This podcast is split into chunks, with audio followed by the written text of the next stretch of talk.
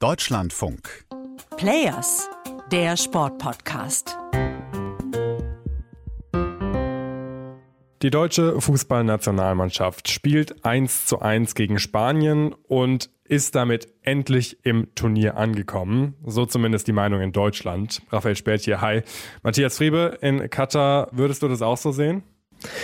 Das war ein ganz anderer Auftritt dieser deutschen Mannschaft. Das war 90 Minuten Kampfgeist und wie ich fand auch sportlich eine sehr ansehnliche Leistung. Und das ist definitiv etwas, mit dem die Mannschaft auf gar keinen Fall ausscheiden wird aus diesem Turnier wenn sie das weiter so spielen. Ja, das werden wir sehen. Aber das Stichwort Auftritt ist ein gutes Stichwort, weil die deutsche Mannschaft sich bis zu diesem Spanien-Spiel nicht nur auf dem Platz, sondern auch neben dem Platz nicht gerade viele Freunde gemacht hat, kann man so sagen. Vor allem auch in Katar selbst. Da ist die deutsche Mannschaft nicht ganz so beliebt. Und genau darüber wollen wir heute mal sprechen.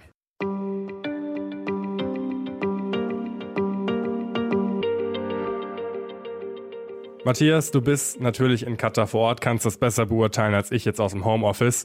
Wie ist denn so die Stimmung in Katar, gerade wenn es um die deutsche Mannschaft geht? Ist da eine Euphorie zu spüren bei den Katarern oder eher eine Zurückhaltung oder ist man sogar ganz abgeneigt, wenn das Wort Deutschland fällt? Also vielleicht mal eine Beobachtung von den Straßen. Deutsche Trikots, äh, das Rufen von deutschen Spielernamen ist hier deutlich, deutlich, deutlich weniger. Hier geht es um Messi, der ist hier der absolut große Superstar von allen.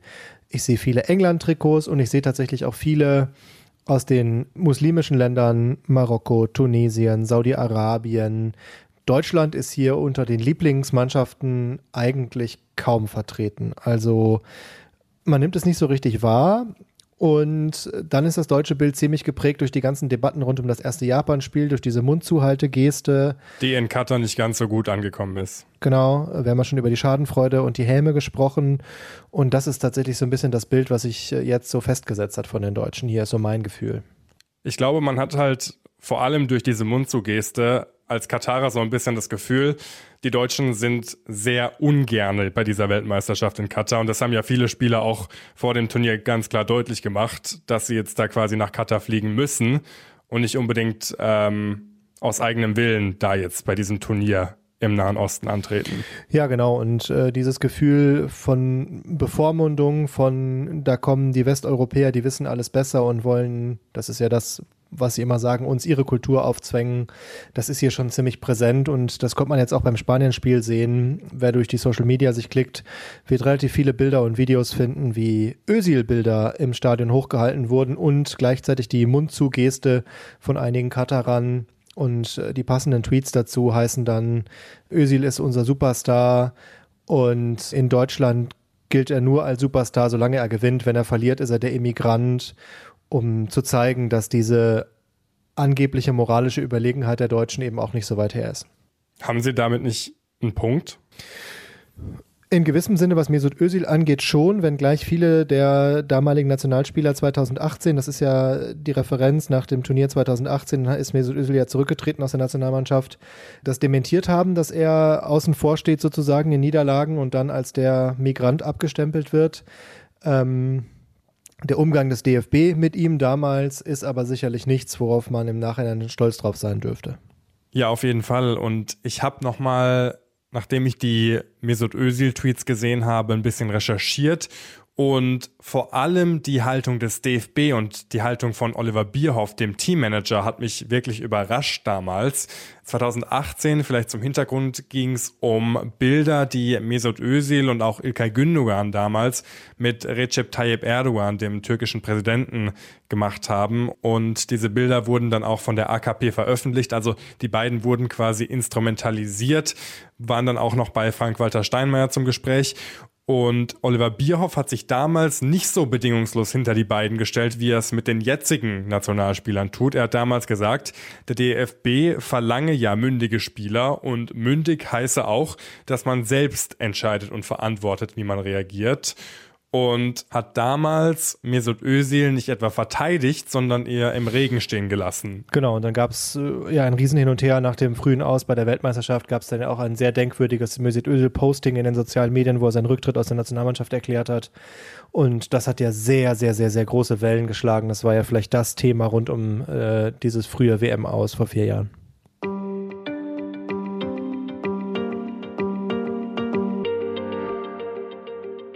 Jetzt habe ich schon erwähnt, bei der WM in Katar, da tut der DFB wirklich alles, um seine Spieler zu schützen. Wie tritt denn die Mannschaft in deinen Augen in Katar selbst auf? Ich habe so das Gefühl, gerade auch wenn man die Aussagen in den Pressekonferenzen verfolgt, die deutschen Spieler und vor allem die deutschen Funktionäre, die treten schon in ziemlich viele Fettnäpfchen. Ja, also diese Vorspiel-Pressekonferenz vor dem Spanienspiel, die muss ich sagen, da fallen mir nur zwei Worte ein. Unverschämt und respektlos. Das war auch ungefähr das, was in der internationalen Presse hängen geblieben ist. Hintergrund war, Hansi Flick, der Bundestrainer, ist alleine zur Pressekonferenz gekommen und hat keinen Spieler mitgebracht, obwohl das eigentlich Standard ist und deswegen wird der DFB auch eine Geldstrafe kassieren. Und er hat relativ arrogant, würde ich sagen, ist das richtige Wort, gesagt. Wir wollen einfach keinem Spieler zumuten, hier so lange zu fahren. Das sind ich sag mal, insgesamt fast drei Stunden, wo man im Auto sitzt. Wir haben morgen ein ganz wichtiges Spiel für uns. Und ich habe gesagt, ich mache das alleine, weil ich den Spielern, egal von 1 bis 26, alle sind wichtig. Und deswegen wollten wir äh, keinen Spieler da mitnehmen. Klar, ähm, wir sind da schon enttäuscht, weil ich denke, wir haben ein richtig gutes ähm, Medienzentrum. Ich glaube, das hätte man auch gut dort machen können. Äh, ich glaube, für viele auch. Äh, wäre es gut gewesen, im Anschluss dann nochmal das Abschlusstraining zu haben. Also von daher wäre das mit Sicherheit auch möglich gewesen. Nur ist halt so, müssen wir akzeptieren, wie so vieles. Und da muss ich sagen, das finde ich äh, respektlos und unverschämt, habe ich gerade schon gesagt, weil der DFB hat sich dieses Quartier ausgesucht. Sie sind die einzige Mannschaft, die so weit weg ist von Doha. Sie wollten unbedingt sich abschirmen, anderthalb Stunden äh, nördlich von Doha. Sie sind alleine da und alle anderen Teams kommen ins internationale Pressezentrum klaglos und machen da ihre Pressekonferenzen, wie es üblich ist. Nur der DFB findet, dass man auf einmal die FIFA dafür kritisieren könnte, dass sie sich selbst ein Hotel ausgesucht haben. Und das ist äh, leider mal wieder so ein DFB-Auftritt, der in ein Bild vieler Auftritte passt und wo man tatsächlich, äh, glaube ich, den Stempel arrogant vergeben darf. Und da kommt dann auch wieder das Stichwort Doppelmoral auf, habe ich so das Gefühl. Das habe ich jetzt auch bei den katarischen Accounts jetzt in den sozialen Medien gelesen. Auf der einen Seite spielt man jetzt während dieser Weltmeisterschaft das Opfer, das ungerecht behandelt wird von der FIFA, vom katarischen Gastgeber. Auf der anderen Seite spielen in der Nationalmannschaft aber auch sehr viele Spieler vom FC Bayern, die dann immer gerne ins Trainingslager äh, fliegen und dort auf jeden Fall dann kein Problem haben mit den Umständen in Katar. Ja, da werden wir vielleicht auch noch mal eine Folge zu machen während dieser Weltmeisterschaft. Ähm, die Bayern wollen ja Anfang des Jahres dann entscheiden, ob sie Qatar Airways weiter auf ihrem Ärmel tragen oder nicht. Und das ist sicherlich was, wo ich mir kaum vorstellen kann, dass man das guten Gewissens noch weiter tun wird nach dieser Weltmeisterschaft, aber das ist ein anderes Thema. Und äh, tatsächlich, ja, diese Opferrolle, die der DFB für sich reklamiert, ähm, da kann man viele, viele Fragezeichen dran machen. Um nochmal zurückzukommen auf dieser Pressekonferenz, Hansi Flick hat ja gesagt, dann hätten alle Journalisten die Möglichkeit gehabt, wenn sie zu uns gekommen wären, am Abschlusstraining teilzunehmen. Aber was heißt das? Das heißt, eine Viertelstunde beim Aufwärmen sozusagen zugucken und dann wird die Presse ausgesperrt beim Abschlusstraining und da hat niemand was von, weil in der ersten Viertelstunde passiert nicht viel mehr als zusammenkommen, ein bisschen dehnen, ein bisschen warmlaufen und das ist schon tatsächlich etwas, äh, wo ich finde, da sollte der DFB bei aller berechtigten Kritik an der FIFA und an diesem Turnier einfach mal sich zurücknehmen, sich an die Turnierregeln halten und dann ist es in Ordnung. Wie müsste denn jetzt aus deiner Sicht sich die Mannschaft, aber vor allem auch der DFB in diesen nächsten Tagen und Wochen präsentieren, damit doch noch das Ruder irgendwie rumgerissen wird und die Katarer doch noch warm werden mit der deutschen Mannschaft? Schwer zu sagen. Ich habe das Gefühl, dass das Bild jetzt erstmal so zementiert ist. Ähm, vielleicht ist das nicht ganz fair von mir, aber ich habe ein bisschen das Gefühl, dass hier die Sympathien relativ eindeutig verteilt sind und dass die deutsche Mannschaft jetzt eigentlich nur noch das tun kann, was ihrer Meinung nach ja sowieso tun sollte, sich nämlich auf den Sport konzentrieren und mit äh, sportlichen und fairen Leistungen überzeugen. Und dann ist das wahrscheinlich das meiste, was sie für Image äh, hier getan haben können. Ist halt die Frage, ob genau das dann zu Hause in Deutschland gut ankommt, wenn man sich nur noch auf den Sport fokussiert ab jetzt und wirklich die Spieler komplett abschottet von jeglichen äh, Themen, die nicht direkt mit dem Fußballspiel an sich zu tun haben. Genau, das ist die Gratwanderung, die die Nationalmannschaft ja schon die ganze Zeit hat. Und äh, ich wollte sagen, ja, das wird in Deutschland äh, möglicherweise auch helfen. Das sieht man auch in den Social-Media-Reaktionen, dass so eine kämpferische Leistung wie gegen Spanien durchaus auch hilft, den ein oder anderen wieder ein bisschen zu versöhnen mit der Nationalmannschaft. Aber das Bild von dieser WM und von einer deutschen Mannschaft, die äh, sich klein macht vor der FIFA, auch das wird man, glaube ich, bis zum Turnierende erstmal nicht mehr los. Und da muss man dann nach dem Turnier mal grundsätzlich überlegen, wie das eigentlich weitergehen kann mit öffentlichen Äußerungen, mit der FIFA und mit der deutschen Nationalmannschaft.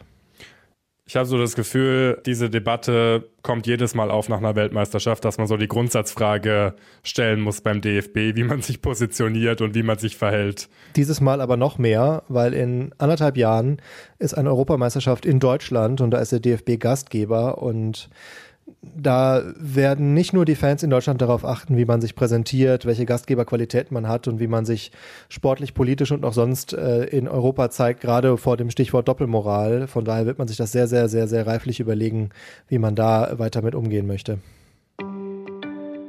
Die deutsche Mannschaft nicht nur in Deutschland, sondern auch in Katar bisher eher unbeliebt. Schauen wir mal, ob sich das im Turnierverlauf noch ändern wird. Wir werden das auf jeden Fall weiter beobachten. Das war es jetzt erstmal von uns. Wir werden uns in der nächsten Folge noch einmal intensiver über den Iran unterhalten der gegen die USA spielt. Eines der politischsten Spiele dieser Weltmeisterschaft, das kann man zweifelsohne sagen. Wenn ihr das nicht verpassen wollt, dann abonniert uns doch gerne und hinterlasst uns eine Bewertung. Schreibt uns auch gerne Feedback oder Themenvorschläge, entweder per Mail an players.deutschlandfunk.de oder auf Twitter at dlf-sport heißen wir da.